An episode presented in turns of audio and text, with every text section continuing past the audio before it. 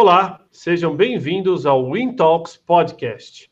Eu sou o Thiago Alves e no episódio de hoje tenho o prazer de receber aqui no Intalk CEO, querido Marcos Matias, presidente da Schneider Electric Brasil. Marcos, seja bem-vindo. Thiago, obrigado a todos vocês, obrigado por esse convite. É um prazer estar aqui com você. Ah, o prazer é todo nosso. Vai ser um bate-papo bem bacana. A gente vai falar de sustentabilidade e eficiência energética, é um tema super quente, afinal de contas, né, pessoal? É uma coisa que a gente vê agora que as pessoas estão preocupadas de volta, né, com a saúde, bem-estar, e por que não falar de sustentabilidade, né, o impacto no meio ambiente, também de todas as nossas ações, como seres humanos, como empresa e tudo mais. Bom, é, trouxemos o Marcos hoje aqui, presidente da Schneider Electric do Brasil, uma das principais empresas aí quando o assunto é energia, eficiência é, é, energética, né, equipamentos elétricos. Vou falar um pouquinho mais aqui para vocês. Deixa eu ler a biografia do Marcos. O Marcos ele é presidente da Schneider Electric Brasil desde 1989 na empresa. Ele começou lá como estagiário, vai contar um pouquinho para a gente de como foi né, a carreira dele também. Passou por vários cargos, desde gerência, diretoria, vice-presidência, em várias áreas, marketing, produtos, vendas, indústria, serviços, e desde 2012 presidente também da Zona Andina, né, que inclui Colômbia, Equador, Venezuela, Peru e Bolívia. Desde 2018, ele se tornou presidente da Operação Brasileira, né, que é a, a operação mais importante da América do Sul. Ele também é líder de impacto da Rede Brasil do Pacto Global da, Organizações, ah, da Organização das Nações Unidas, representando o Objetivo de Desenvolvimento Sustentável número 7, o ODS 7, ele vai explicar um pouquinho mais para a gente, né? Que versa sobre energia, energia acessível e limpa. Engenheiro eletroeletrônico pela Universidade Presbiteriana Mackenzie, possui MBA em Marketing pela IBMEC, formação no Senior Executive Program da IES Business School de Nova York, né? Marco, seja bem-vindo à nossa transmissão mais uma vez. Queria pedir, então, palavras iniciais, considerações iniciais para a nossa audiência aqui, né? Sobre em que momento estamos aí, como vocês da Schneider também estão passando por 2020. Está sendo muito desafiador, não? Eu acho que é desafiador para todo mundo, né, Tiago? Acho que é um desafio, mas você sabe que é um desafio em que faz a gente pensar diferente, faz a gente mover a nossa forma de agir, de atuar num, num mercado que, claro, a gente está no Brasil ou na América Latina, a gente entende que a gente tem várias crises, mas como essa crise é sem precedentes, a gente teve que pensar de forma diferente, agir de forma diferente. E aí, realmente, eu acho que, que o ponto da energia foi um ponto fundamental. E aí entra o escopo todo da Schneider. Eu vou dar um exemplo típico aqui. Imagina se acabasse a energia agora, nesse exato momento, durante a nossa live todos aí na sua casa. Eu lembro que teve uma semana que eu fiquei sem transformador na rua e acabou a energia do, de toda a rua aqui. Mas foi assim o pânico nas infinitas terras, né? Então a gente teve que buscar alternativas, buscar aonde, aonde se conectar. Então acho que hoje tudo depende da energia. E aí uma aposta que a Schneider fez há muitos anos atrás na energia mas mais do que apostar na energia, é apostar numa energia que seja utilizada de uma maneira sustentável, numa maneira é, responsável.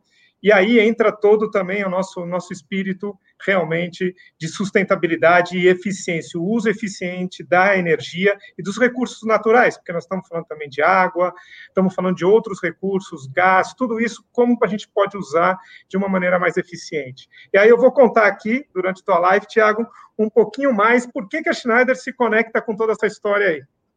Ah, muito legal. Você acha que teve, como ensinamentos dessa pandemia, as empresas e as pessoas também tendem a olhar para essa questão de sustentabilidade de maneira diferente. Afinal de contas, é a primeira vez que a gente tem uma crise com o ser humano no centro da crise, né? Não é seguro, bolha, real estate, ativo, imóvel. Não, a gente tem um ser humano. Será que as empresas começam a olhar? Você tem visto aí, com, com, com base no, no bate-papo com seus clientes, assim, uma tendência maior a ações de sustentabilidade para o futuro? Eu, eu, eu, eu, tenho certeza que sim, tá? Eu vou te dar um, um, um dado importante.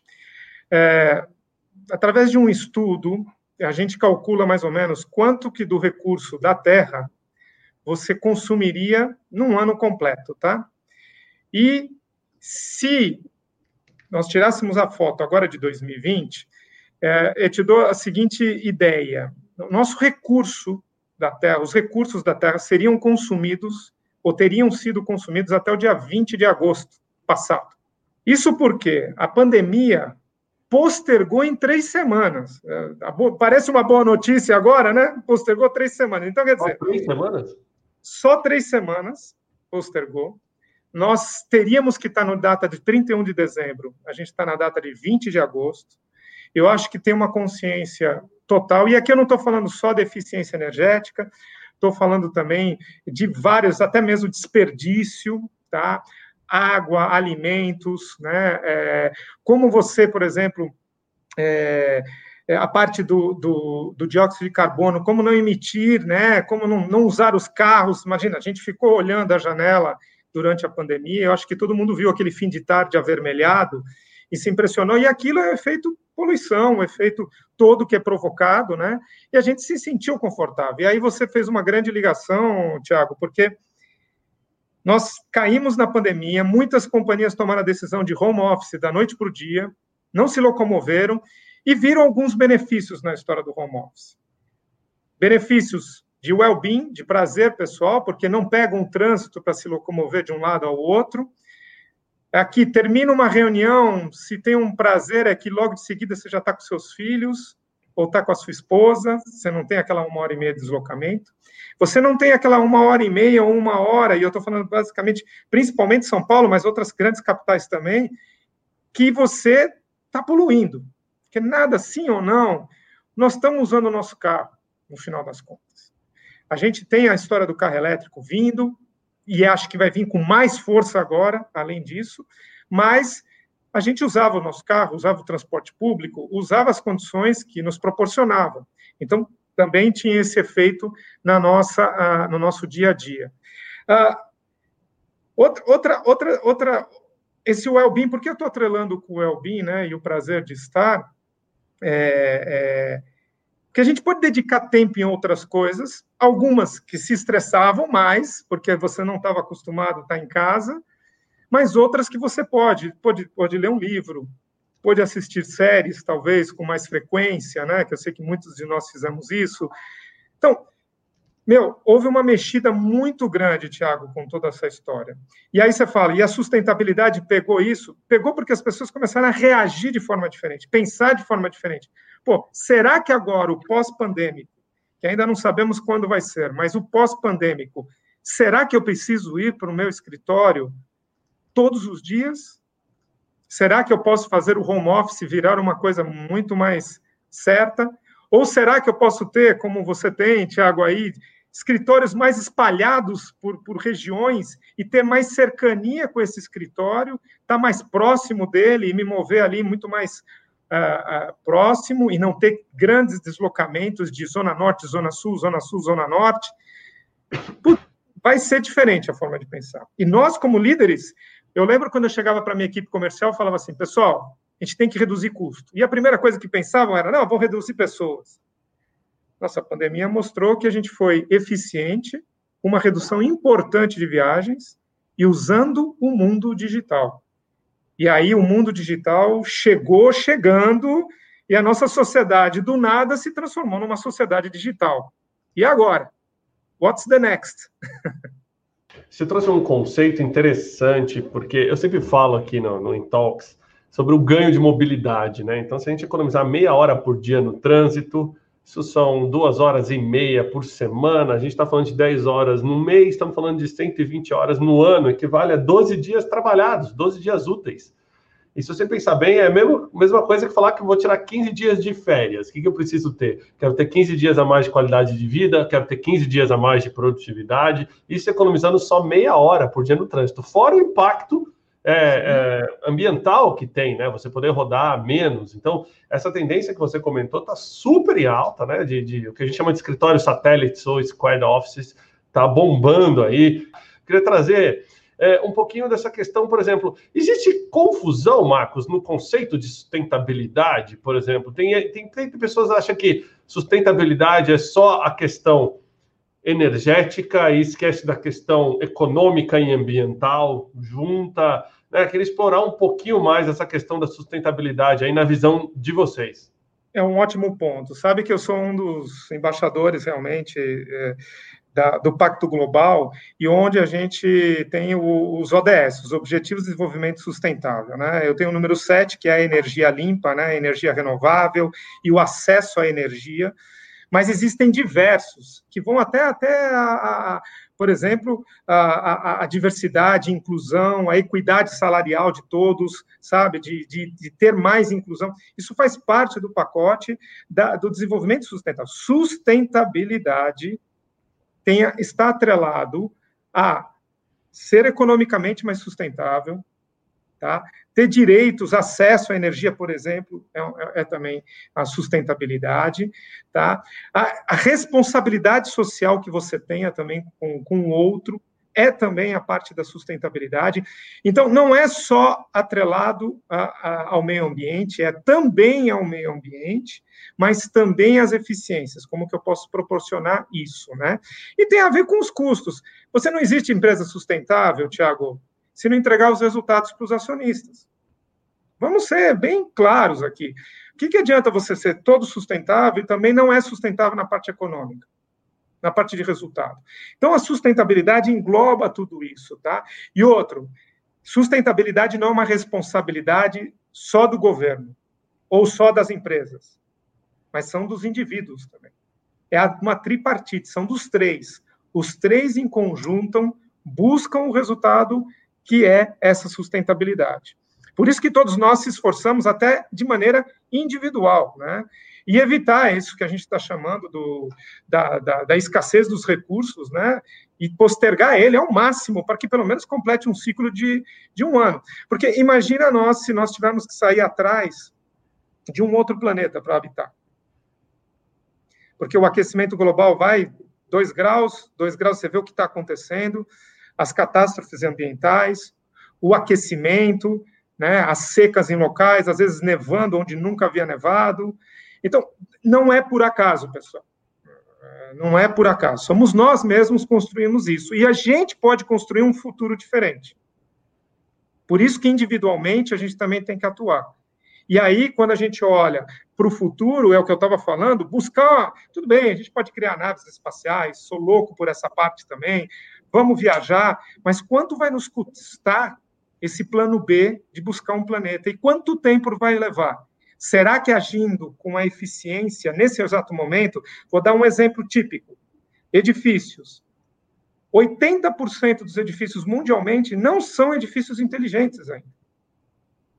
Não são edifícios que estão trabalhando por a busca da eficiência, seja ela energética, seja ela no reuso da água. Sabe, acho que tem muita potencialidade de vir eficiência aí. E só num edifício, no mínimo, no mínimo, a gente consegue 30% de eficiência energética. Já temos casos de chegar a 65% de eficiência energética. Imagina. Isso é diretamente proporcional ao quê? Ao ambiente, vamos melhorar o mundo, diretamente proporcional no bolso, no custo da operação. Então, também é eficiência. Muito bom.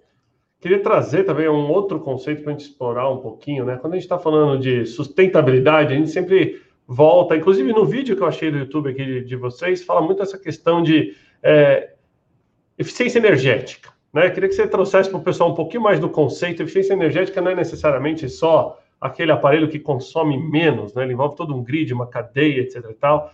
Uh, Traz para o pessoal um pouquinho assim, né? Como é que as empresas estão fazendo eficiência energética? O que, que é eficiência energética? Como que a digitalização está ajudando isso também? É muito legal, Tiago, a tua pergunta, porque é o seguinte, eu acho que a, a, a, parte digital ajudou muito a acelerar esse processo, porque a, a primeira parte de você buscar ser mais eficiente é medir. Então, você tem que medir, medir suas áreas, medir quanto você consome. Uh, eu até cito um, um, um, exemplo dentro de casa, tá? Eu era responsável por uma fábrica e a gente estava vendo que o consumo de energia, olha lá, espeto de, de né, casa de ferreiro, ferreiro, de casa de ferreiro, espeto né? é ligado na tomada, é isso que eu estou vendo? É, é.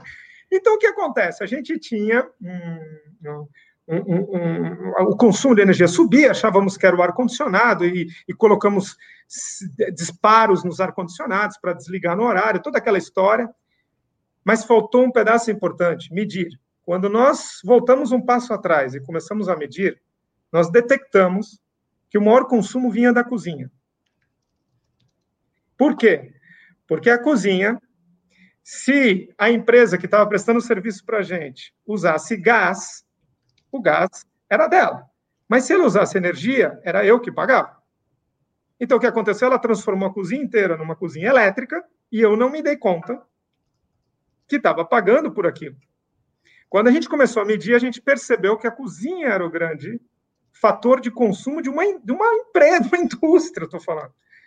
E aí a gente foi atuar para ser mais eficiente dentro dessa indústria. Depois a gente começou a olhar compressores, a área de compressores tinha perda no uso dos compressores, a gente começou a dar manutenção e serviço está muito linkado a isso. Tá? Quem pensa que serviço, olha, é só para manter a operação de uma indústria, de uma fábrica, não. Serviço traz eficiência. Se você coloca serviço, um serviço recorrente, uma manutenção recorrente nisso, tem benefícios gigantes no teu processo. Olha em data centers. Data centers que tem que manter a energia full, direto, refrigeração, tempo todo, a parte de ar-condicionado, de precisão até, para dar mais performance. Imagina se você tem inconstâncias ou quedas ou perdas, até mesmo de um ar-condicionado dentro do data center, imagina a perda que você vai ter no processamento de dados. Então, você precisa dar manutenção, e essa área de data center, por exemplo, ela é muito clara nesse, nesse, nesse item da manutenção. Eles sabem o quanto é importante. O que diferencia o data center da indústria? Na verdade, não muito, pessoal, porque o uso da energia é igual. A a preocupação com a eficiência do seu processo é igual. E aí, tem um fator adicional que está ajudando a gente, é a automação. A automação industrial e a indústria 4.0 têm acelerado o processo de eficiência na parte de custos, tá? na parte de, de, de cadência para você ter uma rentabilidade melhor no teu processo, ou uma competitividade melhor no teu processo. E aí eu vou, vou trazer outros inputs de indústria 4.0 que foram aceleradas durante a situação da pandemia. Por quê? Porque, claro, tudo teve que ser feito à distância, tudo teve que ser feito remoto, e aí entrou um pacote de softwares de realidade aumentada, é, operação remota, em que você tem que conectar e medir para prestar o melhor serviço remotamente. Então, nasce da conectividade com a medição, passa por o controle, você tem que controlar, e depois vai para o Data Analytics, como você tirar o melhor proveito dessa informação que você tem e aplicar o serviço. Legal. Marcos, queria explorar um conceito com, queria explorar um conceito com vocês aqui, que eu acho que, que tem tudo a ver. Se eu não me engano, eu vi há muitos anos atrás, não, alguns anos atrás, não muitos, é, uma palestra lá fora da Schneider sobre o futuro das smart cities, né? E como tudo ia estar conectado lá na frente e como isso ia ser, é, de uma maneira é, de sustentabilidade, o futuro dos grandes centros, né? E a gente sabe que Smart Cities é um conceito ainda um pouco longe, mas que a gente está caminhando. Até a internet das coisas, já tive aqui no Intox o Tony da IBM, falou muito, né? Nosso querido Tony, que está lá no fórum, seu, aliás, um abraço, pessoal da Experience lá também. Uh, uh, o Tony falou bastante aqui sobre a tecnologia, como ela vai mudar, né? A internet das coisas vai mudar a forma como as smart cities vão ser implementadas. Como que você vê esse conceito? Você entrou um pouquinho nele aqui, queria aprofundar é, nessa, nessa sua visão. Você acha que a gente deve estar caminhando? É possível pensar numa cidade igual São Paulo, sendo uma smart city, ou é muito longe? Será que a gente tem que começar do zero? Uau, essa pergunta é. É de prova. É. Antes de começar, também vou mandar um abraço para todo mundo do Experience. Tamo junto, pessoal. É, olha, é São Paulo. Eu diria o seguinte: olha, a, a, gente tem uma cidade, a gente, a gente teve um projeto realmente muito interessante na Índia, de Smart City, que é um conceito todo aplicado à Smart Grid. Ele aplicou na, primeiro na parte da, da, da distribuição da energia, por isso a gente chama de Smart Grid. Depois teve todo o processo dos Smart Buildings, dentro dessa mesma cidade, onde foi aplicado muito a hospitais, por exemplo, você ter toda a parte de, hospitais realmente é, smart, não é aquilo que você entra num hospital, tem que se cadastrar, entra no outro, tem que se cadastrar. Imagina se o teu dado está disponível e o teu histórico de saúde já está disponível para toda a rede de hospitalar.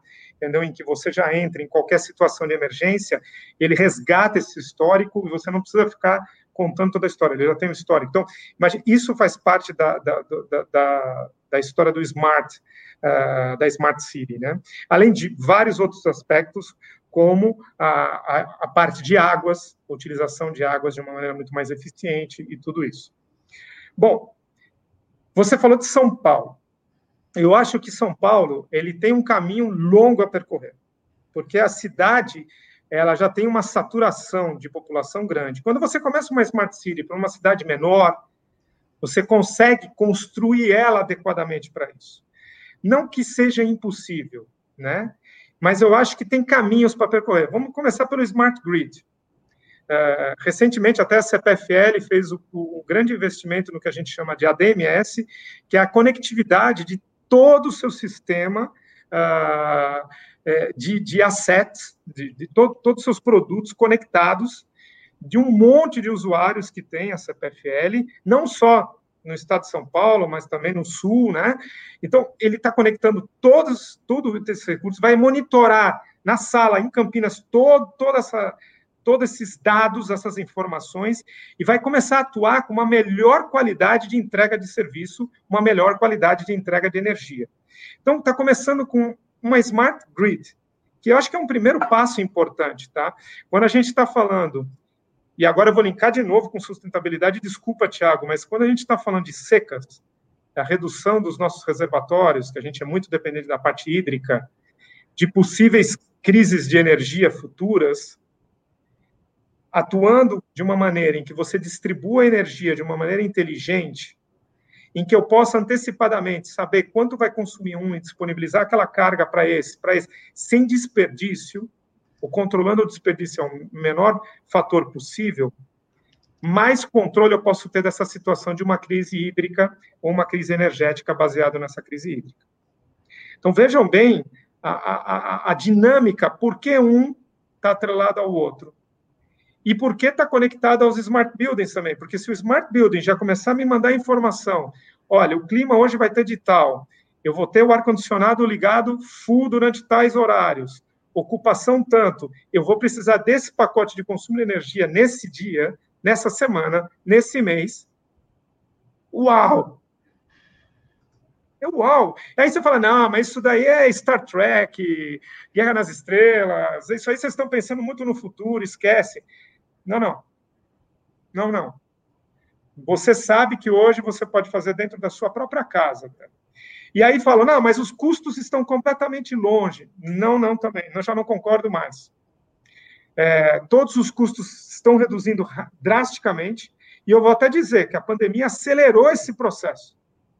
E a aceleração desse processo a gente vai ver ser tangível nas nossas possibilidades de investimento. Agora, todo, todo investimento tem risco? Tem risco. Mas todos os grandes líderes tomam riscos, pessoal. E aí é que está. Essa é a diferença. Ótimo. E você me trouxe um ponto muito interessante. Conversa recente, o querido amigo Gustavo Cerbasi, um abraço para o Gustavão. É, num dos livros dele, ele fala de, do conceito de implementar, por exemplo, em casa, né? Energia limpa, ter os painéis solares, é, energia é, solar em casa, e ele começou a, mostrar a questão do investimento, o retorno, e, e, na visão dele que o Brasil era um dos melhores países do, do mundo para se investir em geração de energia limpa, né? Essa é a mesma ideia que vocês têm. Afinal de contas, você falou, a gente é altamente dependente dos recursos hídricos, mas, por outro lado, o Brasil é um dos melhores países em termos de. É, nosso grid de energia é o mais verde possível, né? A gente ainda tem boa parte é da, da, das energias sendo geradas por hidrelétricas. É, como é que você vê essa questão residencial? Eu sei que vocês têm produtos para isso também. Deve começar a tracionar mais, uma vez que as pessoas também estão olhando para casa diferente agora, as pessoas querem ficar mais em casa, até a questão do home office, ter casas mais confortáveis. Será que a energia limpa em casa passa a ser uma tendência? Olha, eu, eu, eu acredito que sim, quando começar, como disse o Gustavo, acho, né, que você falou, que, que começa a, a, a, colocar na ponta do lápis e começa a ver o benefício, né? Quando você vai para, eu vou dar um exemplo, interior de São Paulo, eu já tenho visto muitas casas que estão sendo construídas a partir de agora já com placas solares. Por exemplo, energia solar é vista. Eu tive a oportunidade de estar numa cidade próxima a Munique, e ver a, a, a, não só a geração da energia solar, mas ele guardar o excedente num, num, num bloco de bateria, parecia até uma geladeira dessa energia, e disponibilizar para o amigo no fim de semana que ia fazer uma festa. Você imagina esse conceito de fazer uma distribuição de energia e compartilhar energia. Tem a história do compartilhar carro, tem a história de compartilhar bicicleta. E agora, escritório, né, Tiago? A gente tem que compartilhar energia. Tá, então, eu acho que cada vez mais a gente vai ver isso. É claro que passa por um, outro, um monte de outros, é, outros atributos aí, né? Mas uh, eu acho que é uma tendência sim, é uma tendência sim. O Brasil realmente é um dos países com mais energia limpa por causa da hídrica, mas está investindo muito na parte de energia solar e eólica.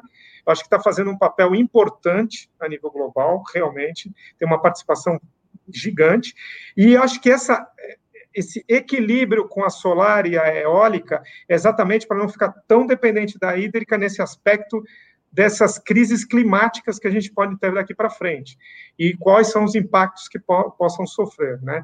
E além disso, ao futuro vão vir outras ideias. Eu já vi geração de energia é, através da ondulação do mar, já vi geração de energia através do, dos carros passando em, em, grandes estradas e a circulação da, do vento, né, fazendo gerar energia, claro, com, com, com potências diferentes cada uma, mas, meu, são ideias, são colocando ideias e, e, práticas. Eu acho que isso vai formando esse mundo preocupado cada vez mais com o meio ambiente e com o futuro. Muito bom. Agora, eu sabia que não ia ter como fugir desse tema, a gente ia ter que entrar nesse tema por vários motivos. Primeiro que uh, o pessoal da Bravei está aqui, Associação Brasileira de Veículos Elétricos Inovadores, na figura do presidente, querido Rogerião, uh, um grande abraço para o Rogerião, já mandou uma pergunta que eu vou jogar aqui. Segundo, por eu fazer parte da associação. Terceiro, por eu ser embaixador de mobilidade sustentável da Audi do Brasil. E quarto, também, porque nós temos aqui no nosso, vou mostrar para vocês, no nosso Spaces aqui. Só um minutinho, pessoal. Vou jogar a fotinha aqui para vocês verem. A gente tem carregadores da Schneider aqui, olha só. Que bonitinho, né? O Evelink aqui, ó, instalado. Esse aqui é no Spaces, onde estamos aqui, uh, esse carregador. E começou como eu imaginava, né? A chuva, e ó, que legal, antes de, de mostrar, olha só, Guilherme Cavalcante da Corp, carros elétricos compartilhados, falando ah, um salve diretamente do Space Violip usando o carregador Schneider. Valeu, no... Guilherme. E o, o Guilherme, não, perdão, o Rogério já mandou aqui uma pergunta para gente aqui, o que a Schneider está fazendo para ajudar no processo de eletrificação veicular no Brasil? Você comentou no, no, na sua fala inicial de que era uma das tendências, provavelmente. Tem aí a pergunta, então, do presidente da Bravei, para ti? Olha, eu, eu, acho que, primeiro de tudo, a gente tem. E obrigado pela pergunta, Rogério. É, é, é bom saber que a gente tem uma associação olhando é, essa parte dos veículos elétricos. É, a gente já viu que no mundo tem grandes transformações em relação a isso. O Brasil vai vir essa transformação, tenho certeza disso. É, e, e, e aí começa exatamente com isso. Primeiro, eu vou falar a nível de responsabilidade. Até 2030, o nosso CEO colocou para todo mundo que toda a frota da Schneider será trocada por carros elétricos. E 2030 está aí. Parece longe, mas está aí. E, e, e, aqui no Brasil também a gente vai ter essa mesma, esse mesmo caminho para percorrer. A gente tem as frotas da equipe comercial, ah, o meu próprio carro, que já começou a transformação, estava contando para o Tiago aqui fora do ar, né? Que comecei já, esse ano a gente já fez a troca para um carro elétrico, híbrido. Começamos com o híbrido aqui, mas que também carrega no Evelink aí. Toda vez que eu chego lá na Schneider, plugo ele, carrego ele. Então, eu acho que, primeiro ponto, Rogério, eu acho que tem que demonstrar de cima para baixo, sabe? E aí eu estava contando para o Tiago que a consciência nossa ela vai mudando então, eu estou dirigindo um carro elétrico, eu sou um fanático, pessoal, vou ser bem transparente você, eu sou fanático por carros, corridas, motores, barulho, já dirigi kart, já tive a oportunidade de, de, de, de, de, de estar em Fórmula 1, ver Fórmula 1. Aí você fala assim, pô, então você é aquele paixão de escutar o motor tal. E é verdade, gosto muito. Só que, sabe, acho que está falando cada vez mais alto essa história quando a minha filha me pergunta quando que esse rio aqui ao lado, que eu estou falando que é o Rio Pinheiros, vai, vai ter uma possibilidade de alguém nadar ou navegar, como o bisavô, o avô dela comentava. O bisavô não, o avô dela comentava. Então, nela, que tem apenas. Tinha, quando ela fez esse comentário, tinha oito anos. No chip da sustentabilidade estaria inserido. A escola está falando desse tema. Então, eu, naturalmente, como defensor de tudo isso que a gente está falando, eu até estava comentando com o Tiago, quando eu estou na cidade, eu estou usando a parte elétrica do carro. Responsabilidade total. E aí, quando eu estou na estrada com potência, aí eu passo para a parte realmente de combustão. Mas dentro da cidade, respeito ao próximo, respeito ao outro. Você não está usando máscara com respeito ao próximo? Nossa, então eu não vou jogar gás carbônico na cara do outro com respeito ao próximo. Então, esse é o ponto primeiro que eu acho que tem que vir de cima para baixo, esse ensinamento. Gosto muito escutar as escolas falando dos ODS. É, tive a oportunidade de estar na, ver a escola da minha filha falando sobre isso, falando sobre os ODS, quer dizer, o Objetivo de Desenvolvimento Sustentável está ocorrendo, está ajudando nessa disseminação dos conceitos. O que, que a gente precisa mais para ajudar isso, realmente é acabar com alguns paradigmas, que o carro elétrico é, não tem, é, como é que se diz, não, não a distância percorrida é, não, não tem condição, não, só vai andar 40 quilômetros, né? Puxa, é, tem, tem também a história da bateria, é verdade, tem a história da bateria, o que, que vai ser da bateria, né? Tem um monte de conceitos por detrás que eu tenho certeza que quando você comprou o seu primeiro iPhone, você não pensou o que seria? Como seria? O fato, que benefício ele traz para você? E eu acho que é isso que a gente tem que divulgar, sabe, Rogério? Os benefícios que podem trazer carros elétricos para a vida sustentável dentro de cidades grandes. Eu acho que a cidade grande, o colapso que a cidade grande cada vez mais está tendo, é, é fundamental a gente se preocupar realmente e ter esse, esse horizonte vermelho diário para a gente, né? no fim da tarde. Por que não? Eu tive orgulho de mostrar esse, porque esse, esse, eu falo muito desse fim de tarde, que eu me lembrei de criança. Então, mostrar para o meu filho foi legal, porque ele só via, cara, ou amanhecer aquela, aquele meio nublado, né? aquela coisa meio assim, acinzentada, e o fim de tarde também.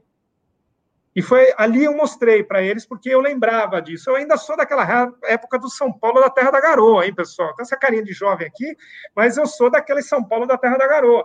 Então, pô, que legal, né? Que orgulho. Como que eu posso proporcionar isso? Carros elétricos é um sim.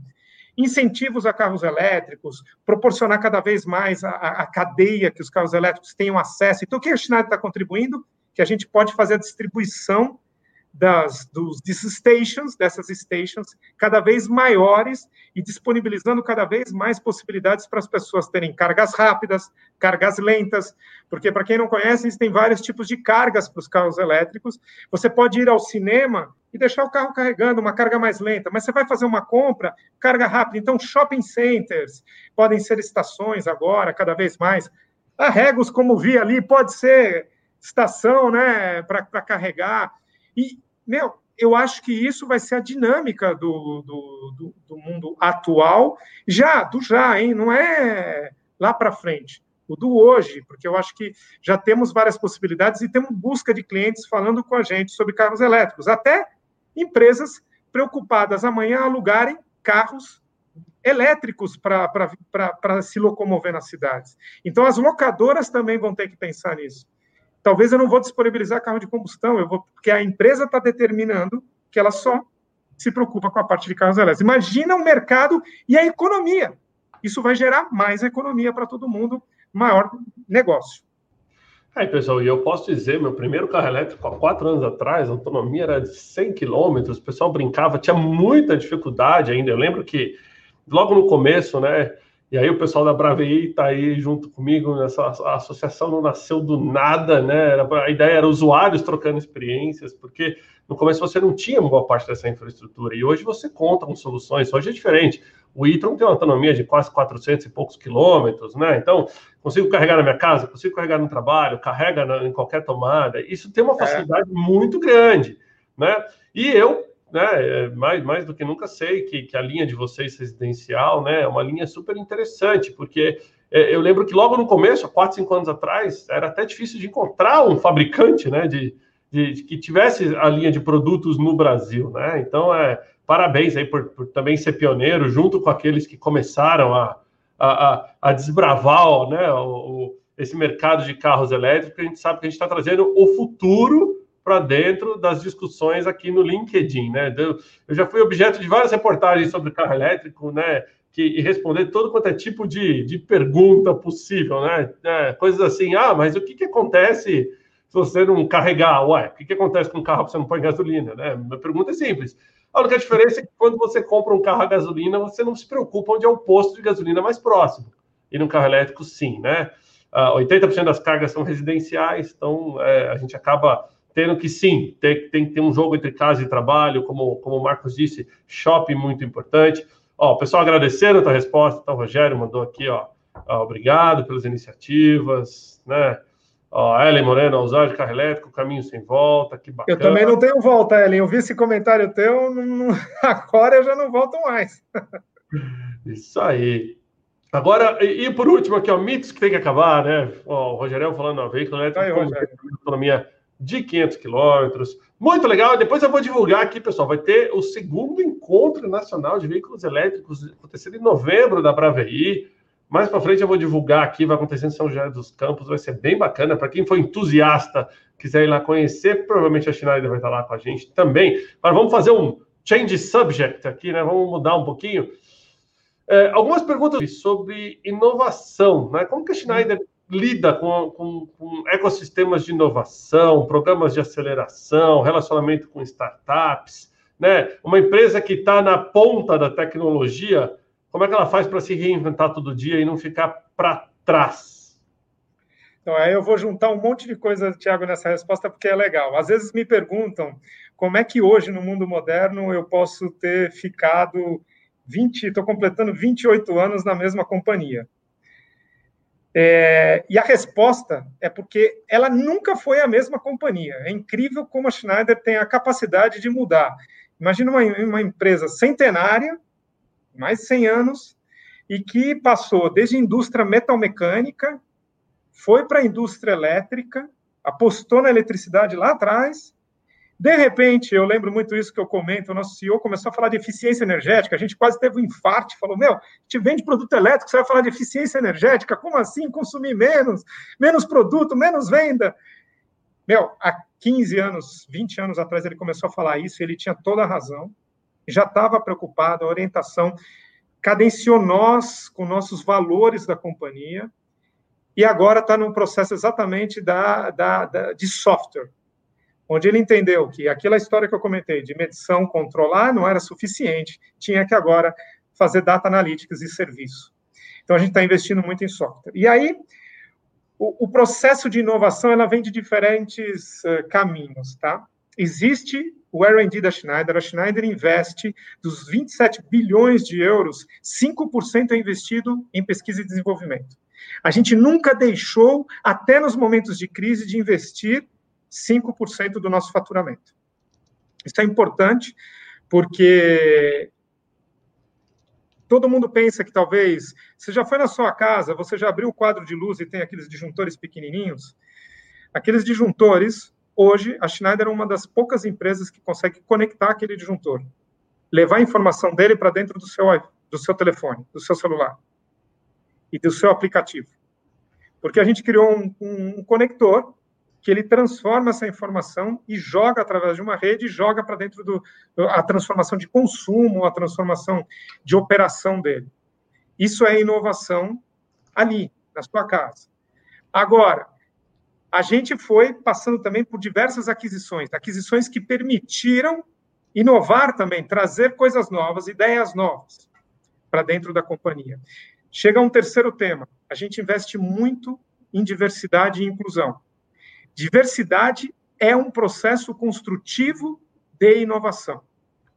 E eu não estou falando só das mulheres, as mulheres também, e eu tenho muito orgulho de falar que nós temos mais de 30%, 35% na, no, na nossa liderança são mulheres no Brasil, e, meu, total no mundo, a gente tem feito um trabalho gigante nessa transformação, mas é mais do que isso.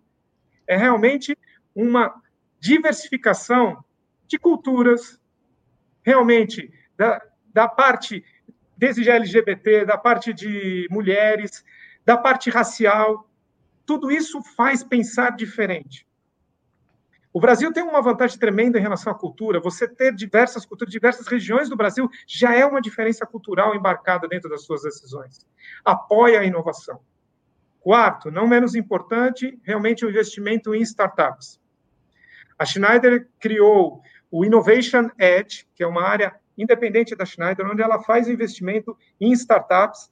Em algumas regiões específicas, a gente está nos Estados Unidos, em Boston, em Singapura, em Hong Kong.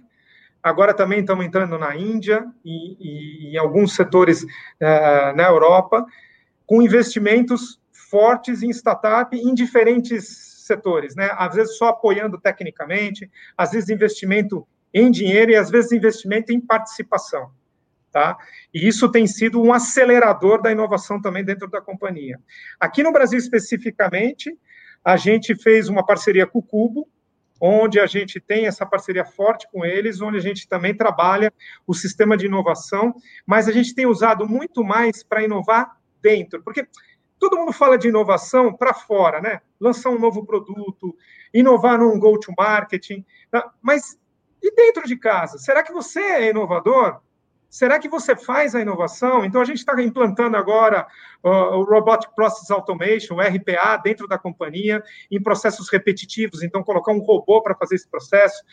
Meu, tem sido uma inovação incrível dentro da companhia, uma transformação incrível dentro da companhia, a forma de pensar de todos.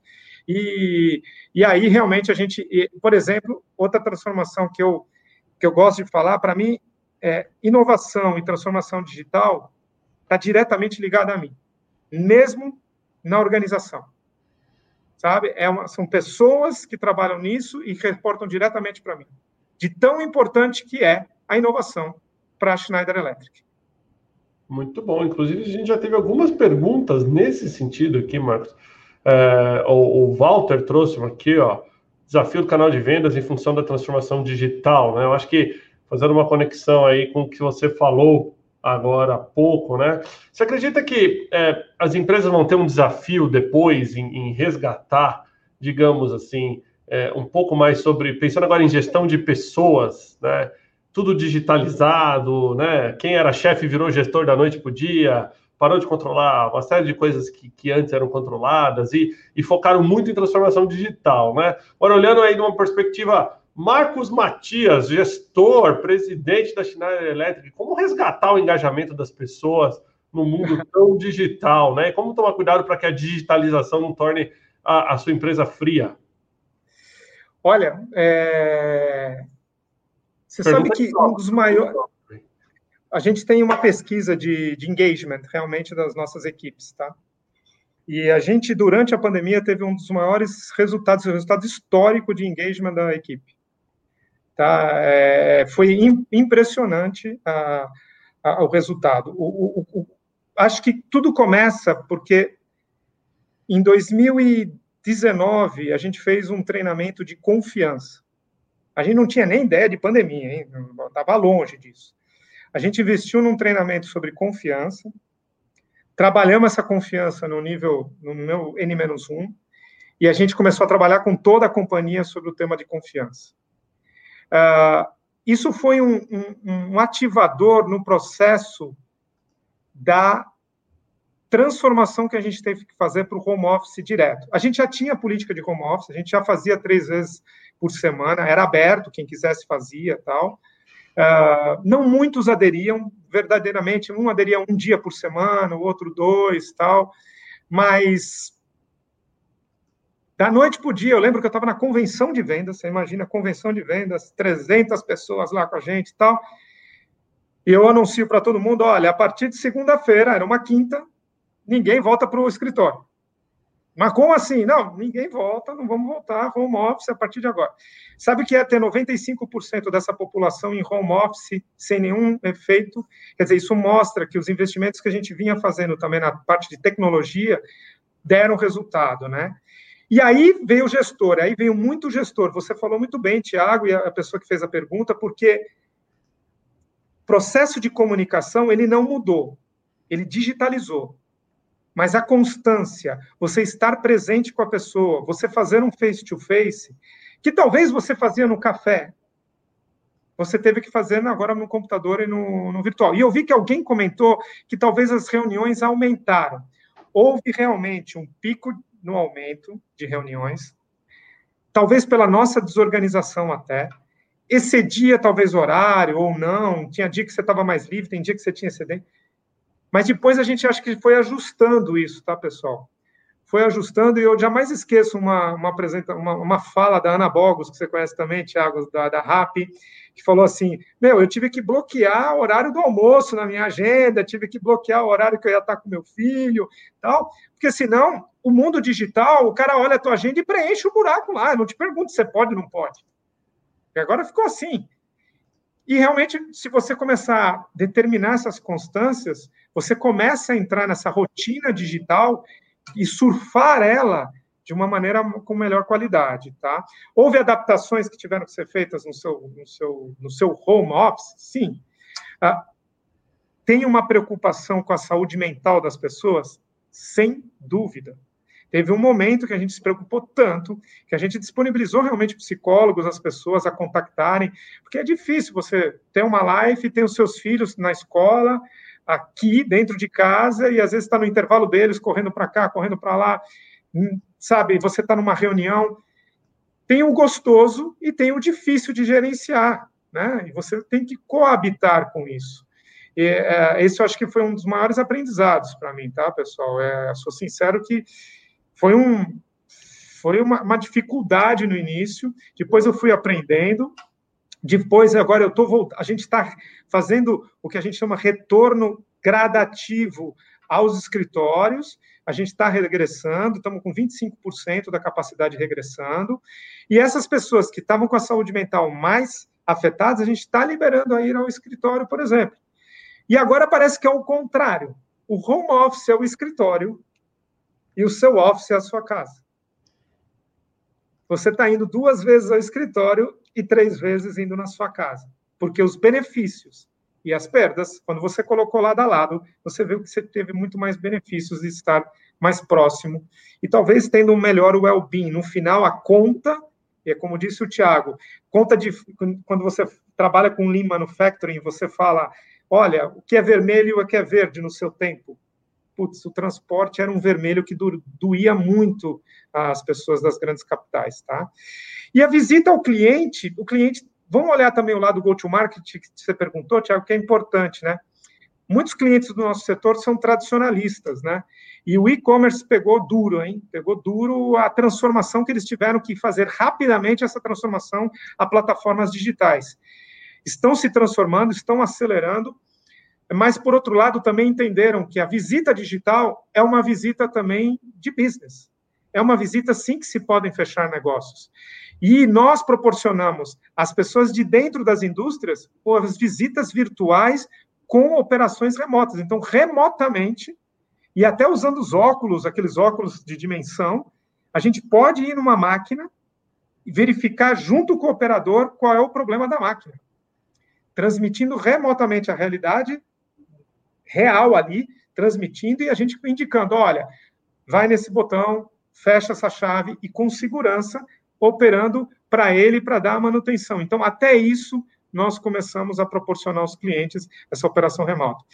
É um novo normal que, sinceramente, eu espero que nós pudemos desaprender e reaprender muita coisa. E esse reaprender não seja aquilo que a gente aprendeu lá anteriormente, seja um, um desaprender mesmo daquilo do anterior e reaprendemos algo novo em que vai ser uma nova pegada, uma nova, um novo modo de fazer negócios. Muito bom, não, tá, super concordo. Queria aproveitar até que a gente falou bastante de pessoas, perguntar um pouquinho né, sobre o, Marcos, quando não está liderando aí esse mercado todo de eficiência energética, faz o que no final de semana? E dicas também do Marcos para quem está querendo entrar nesse mercado, né? Profissionais estão se formando agora nessa área, seja na área técnica ou, qualquer outra área que tenha, tenha ligação aí com o business de vocês. É, quais são as dicas para quem quer ingressar nesse mercado aí do Marcos? Olha, acho que primeiro, é, eu, assim, eu, desculpa, mas tem uma palavra minha que é muito importante. Seja humilde naquilo que você está fazendo, tá, pessoal? É, a, a, humildade eu acho que é uma coisa importante e, e, e, e, e eu, e eu gosto dessa humildade porque a gente tem que estar tá sempre aberto a aprender, sabe? Tem muita gente que pode nos ensinar coisas. Às vezes até onde você nem espera, né? A pandemia, mesmo olhando por ela, eu olhei para aquilo que eu podia aprender durante ela. E eu acho que isso é, é importante. Segundo ponto é atue como dono da companhia, independente da posição que você esteja. Você pode ser estagiário ou pode ser presidente. Todos nós somos donos da companhia. E, e sabe, a gente tem que, que pensar que a companhia é nossa todos os dias. O que eu estou fazendo é ético, é responsável, traz retorno para a companhia, sabe? Então, atue dessa forma, sempre com ética e com responsabilidade, seguindo os compliance, que é muito importante. É, terceiro ponto, mente aberta. Esteja aberto, aberto a tudo, a todas as ideias, ideias inovadoras, uh, para acelerar o teu processo de, de, de colocar em prática tudo, porque não venha com preconceitos. Acho que o que ficou marcado é que não existe preconceitos. Não existia pandemia, não havia precedentes, não haviam preconceitos da pandemia. Então, todos que foram abertos, isso que eu valorizo a minha equipe, realmente, porque eles foram muito abertos a aceitar toda a transformação, foi muito legal. E o que estejam abertos? Meu, até quesitos de roupa, né? Você tinha aquela história de de bermuda e de camiseta, né, tal. Quantos não fizeram lives de camiseta, de bermuda, de chinelo, de pijama, né? Então, uma estagiária falou: não, eu participei de reunião de pijama tal. E aí? Fez a diferença? O ser humano é o centro dessa diferença, né? Os produtos dão a volta, estão lá, mas são os seres humanos ainda as empresas. As empresas são seres humanos. E elas que fazem negócios, tá? Ah, outra parte importante é astral energia, alegria. Alegria de viver. É... Pô, mas eu não encontro mais meus amigos no happy hour. Eu escuto uma fala do Clóvis de Barros, ele fala, né? Por que, que o happy hour é só sexta-feira? Por que não pode ser segunda-feira no café da manhã? Ué, me diz por que não o happy hour? Você não pode acordar com aquela potência de energia que ele fala e chegar e abrir um café da manhã com toda a tua equipe. Expressar essa energia. A energia tem que estar dentro de nós, pessoal, e, e acho que muita gente viu um lado da moeda, e também agora falando do lado assim, não bom e ruim, mas assim, pô, eu fiquei dentro de casa, eu tive uma 150 dias é, fechado, fazendo até serviço de limpeza, mudei minhas, meus sistemas, cuidando de criança, dando aula para criança. Você se estressou, você começou a valorizar sua empresa. Então, há, existe valor em cada parte. Quantos de vocês não valorizaram os professores dos seus filhos? Né? Quantos? Então, existem valor a cada parte. Então, pessoal, valorize, valorize tudo aquilo que você tem. Cada gota d'água que você usa na torneira, valorize ela, valorize a energia, valorize o uso eficiente, valorize o clima, valorize a vida. E acho que isso daqui, Tiago, é o que eu acho que tem que ser, sabe? É importante. Vai ter momentos de desânimo, vai ter momentos de tristeza? Vai, vai sim. Meu, mas vão passar também, viu, pessoal? Vão passar e dias novos virão. Muito bom, muito obrigado, Marcos. É, antes da gente passar aí para. A gente caminhou já para uma hora e dois minutos de live aqui, antes de passar para os encerramentos finais do Marcos, de fazer mais uma rodada de interação aqui com a nossa audiência, o pessoal gostando bastante. Muita gente elogiando todo, todo uh, o bate-papo. Deixa eu trazer alguns comentários que eu acho que isso é bem bacana aqui. Rogério da Braveí fazendo um convite ao vivo para você se juntar. Vamos lá! Brasileira de Veículos Elétricos, inova eh, Elétricos Inovadores, já que você dirige um híbrido, por que não, né? Está Rogério, aqui. vamos lá no LinkedIn, a gente se fala. Boa, depois eu faço o contato. O Yuri, que é da Regos, falando, ó, Schneider, cliente da Regos, passei o corporate aqui no Rio de Janeiro. Bacana, Yuri, obrigado aí por conectar também, né? E muita gente trazendo aqui, elogiando, valorizar cada gesto, cada questão aí que você comentou. Uh, por último, então, Marcos, uh, dado aí tudo que a gente discutiu hoje, queria considerações finais aí para onde caminha, então, a sustentabilidade e eficiência energética no Brasil. Olha, pessoal, primeiro, obrigado, Thiago. Obrigado aí pelo convite, obrigado por essa oportunidade de estar falando com todos vocês. Espero que, se vocês capturaram alguns cinco minutos e levaram em consideração, tiveram esse tempo e, e e absorveram cinco minutos, já valeu a pena. Acho que isso é o mais importante para todos nós. E, e, e, dizer, eu sei que tem vários temas que estão ocorrendo nesse exato momento, eu gostaria de insistir nisso, que é o tema da Amazônia. Tá? É, todo mundo está falando das queimadas e tal. É, a gente fez uma carta diretamente, é, realmente, ao, ao, vice-presidente, falando sobre o tema. Eu mesmo assinei essa carta junto com mais 37 CEOs da, das empresas. Mas lembrando, não é só esse tema. Né? Esse tema é um tema importante, está afetando o relacionamento Brasil com o resto do mundo, e a gente tem que ajudar e pensar nisso, não podemos destruir o que a gente tem muito importante no nosso, no nosso país, mas também existem outros temas. Eu acho que se todo mundo atuar de maneira eficiente no seu dia a dia, pensando um pouquinho só naquilo que está, desde, sabe, desde coisas toscas que eu vejo às vezes na rua, como jogar um, um copo plástico pela janela do carro, que ainda existe, parece que não existe, existe, até uh, o, apagar a luz uh, daquele quarto que ficou aceso, não importando quem é que acendeu. O importante é que teve a consciência de ir lá apagar. E depois, se você quer não se preocupar, embarca a tecnologia. Ela está disponibilizando isso para que a gente, sabe, consiga fazer essa coisa mais autônoma, mais, mais consciente, mais fácil.